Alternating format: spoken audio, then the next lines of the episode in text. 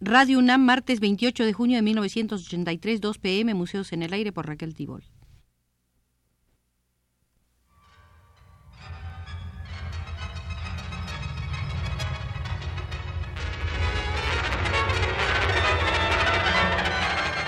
Museos en el Aire.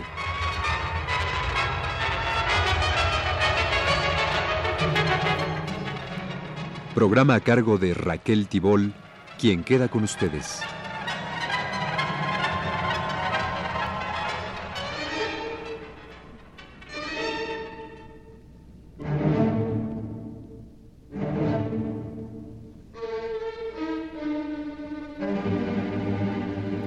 Por las sorpresas que depara, por las lecciones que nos imparten terrenos inesperados, regresemos hoy al Museo de los Hallazgos. Comenzaremos por el Medio Oriente. Además de sus militares agresores, de sus ínfulas de conquistadores contemporáneos, Israel tiene buenos arqueólogos. Muchos son los descubrimientos hechos por los científicos de esta rama del conocimiento, polarizada con respecto a la futurología. En 1977, descubrieron en la pantanosa costa del Mediterráneo los arqueólogos israelíes una ciudad romana con iglesias cristianas y un cementerio. Se trata de la ciudad de Ostraquina, mencionada en antiguos mapas y escritos. Fue erigida en el año 300 a.C. y, según parece, fue uno de los primeros asentamientos cristianos en el Medio Oriente. El jefe del equipo responsable de este notable descubrimiento fue Eliezer Oren de la Universidad de Ben Gurión en Beersheba. Según los patrones de su tiempo, la ciudad de Ostraquina era inmensa, pero con el tiempo se fue hundiendo en un enorme pantano. Ostraquina se sitúa a 32 kilómetros al oeste de la moderna población de El Arish. Quienes dieron la pauta para la investigación arqueológica fueron unos beduinos nómadas quienes habían extraído de las ruinas sumergidas valiosos objetos. Entre lo descubierto destacan dos iglesias bizantinas con columnas de mármol, al igual que un cementerio cuyas lápidas cristianas están inscritas en la lengua griega bastarda que se hablaba en aquellos años.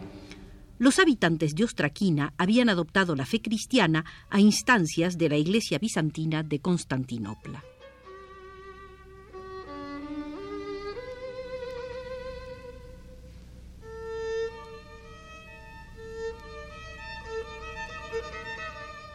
Hace dos siglos, en la Gran Bretaña, fue descubierto el llamado Gran Pavimento.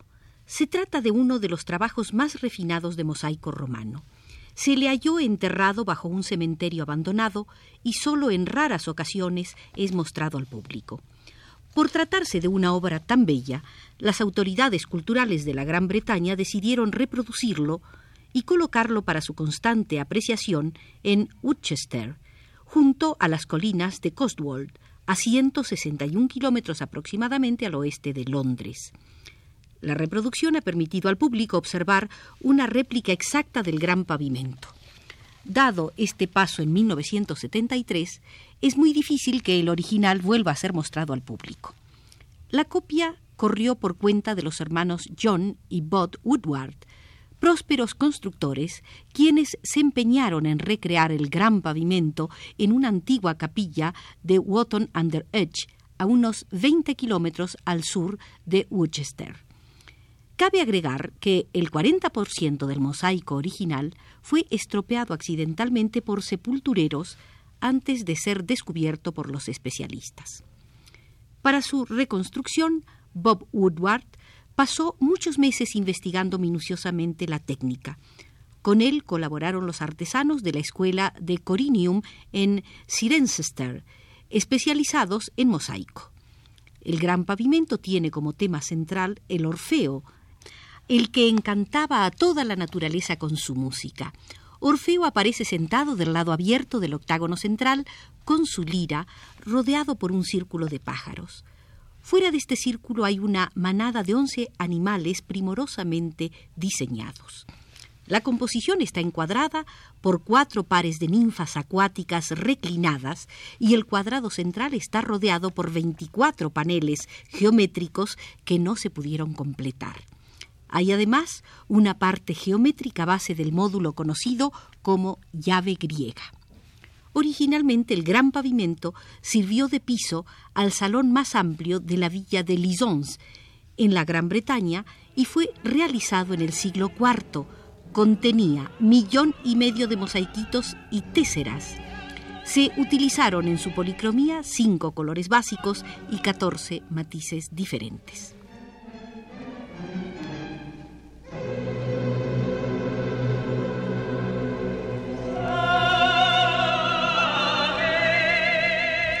A la técnica pictórica conocida con el nombre de encáustica se le siguen hallando grandes cualidades.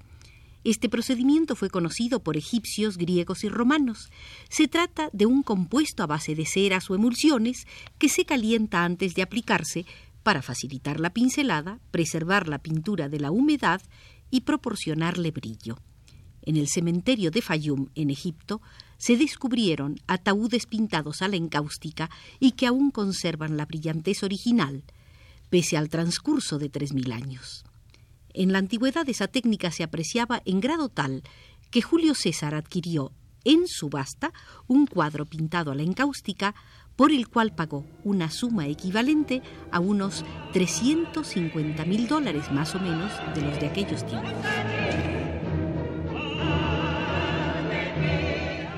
De bastante reciente se puede calificar el hallazgo de la técnica para limpiar vitrales.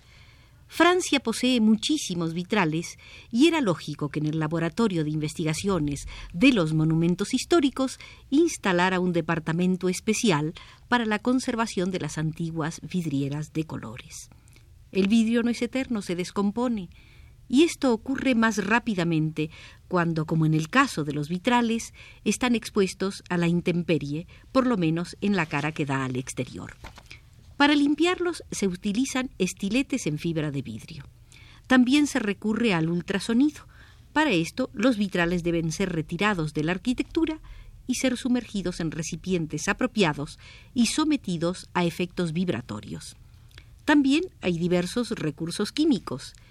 En el caso de desprendimientos de las grisallas, o sea, de las pinturas monocromas que sirven para dar el modelado y las sombras, se les inyecta cantidades muy pequeñas, infinitesimales, de resina para fijar las partes. Además, hay que soldar vidrios rotos, consolidar vidrios mediante un forrado con vidrio translúcido. Lo que importa es proteger los vidrios antiguos de los ataques de los agentes atmosféricos. El Comité Técnico Internacional que supervisa la restauración de vitrales es el Corpus Vitracarum Medi Aevi.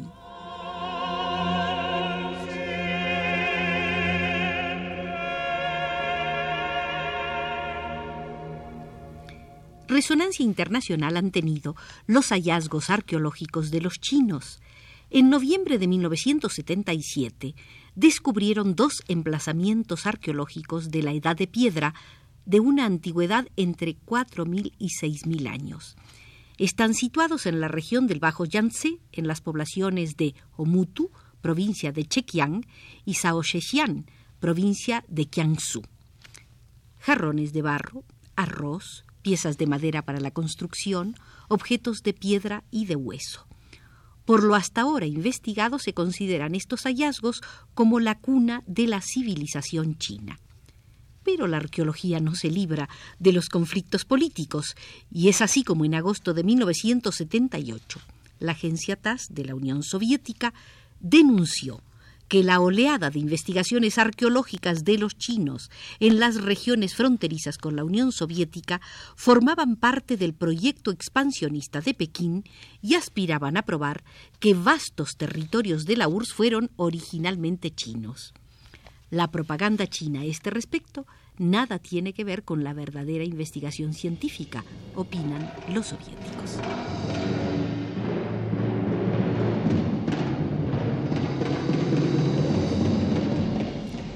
En diciembre de 1978 se halló en Nueva York una naturaleza muerta de Jean Bruegel. Durante siglos esa pintura fue atribuida a otro pintor. El dar con su verdadero creador fue considerado por los expertos estadounidenses como uno de los mejores descubrimientos artísticos de la década de los 70.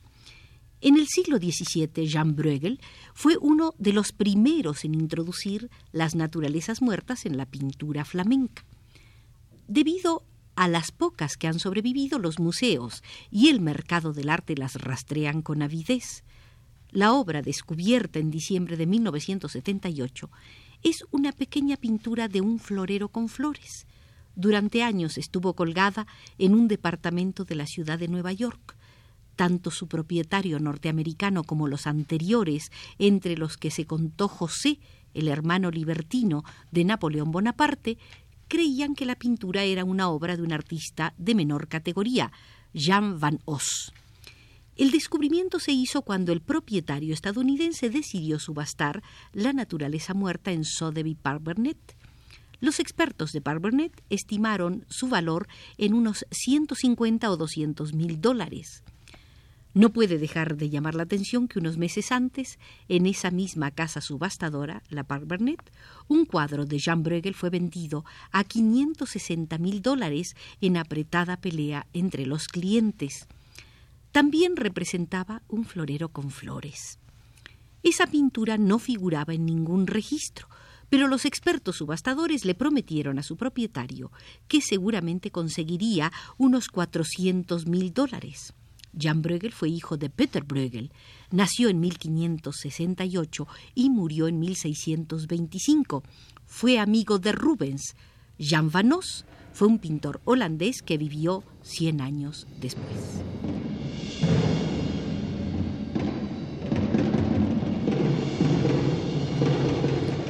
Los hallazgos arqueológicos no solo se producen a campo abierto, en grutas o montañas, también pueden hacerse en los sótanos. La expedición arqueológica tuvo lugar a partir de principios de los años 70 en las bodegas del Museo Metropolitano de Nueva York. Resulta que entre 1906 y 1936 un grupo de arqueólogos estadounidenses fue a Egipto. Removió de las antiguas tumbas múltiples objetos, los metió en grandes cajas que fueron transportadas a Nueva York y nunca fueron abiertas hasta la expedición arqueológica a las bodegas. ¿Por qué ocurrió semejante aberración? El Museo Metropolitano, auspiciador de las cinco excavaciones hechas entre 1906 y 1936, había adquirido en esos años tantas obras que sus técnicos no se dieron tiempo para clasificarlas ni sus museógrafos para exhibirlas. La expedición a las bodegas fue dirigida por la doctora Christian Lilliquist, curadora del Departamento Egipcio del Metropolitano. Las tarjetas consignando los detalles de las excavaciones se han decolorado y casi son ilegibles. El número de objetos contenidos en esas cajas habla del despojo sufrido por el pueblo egipcio. 40.000 objetos.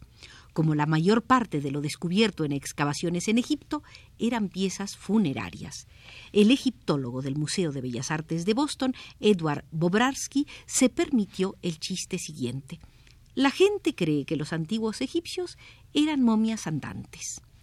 Por el contrario, las cajas del Metropolitan contenían casi en su totalidad objetos cotidianos que permiten reconstruir la vida diaria en el antiguo Egipto. Los objetos rescatados de las bodegas para la sección egipcia del Metropolitan son ladrillos ornamentales de alabastro, madera y cobre, enormes dinteles de piedra arenisca, esculturas de aves y gatos, incrustaciones de oro fino y de marfil, escarabajos, rosetas y piezas de cerámica, antiguas redes de pesca con sus nudos tan apretados como el día en que fueron hechos, espejos, pan de cebada, delicada mantelería, cosméticos, vidrios de colores, tubos de oro y plata, centros, pinzas, útiles de albañilería. Estos objetos fueron elaborados entre el año 3100 y el 404 a.C. y corresponden al Reino Medio y al Reino Nuevo. También hay objetos de la época romana y posteriores. ¿Qué razón tiene la UNESCO al pedir que se devuelva a los respectivos pueblos el vestigio de su historia?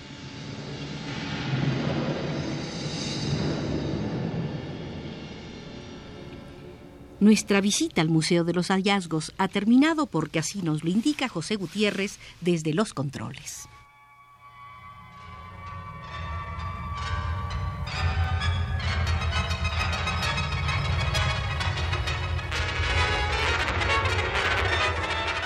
Este fue Museos en el Aire.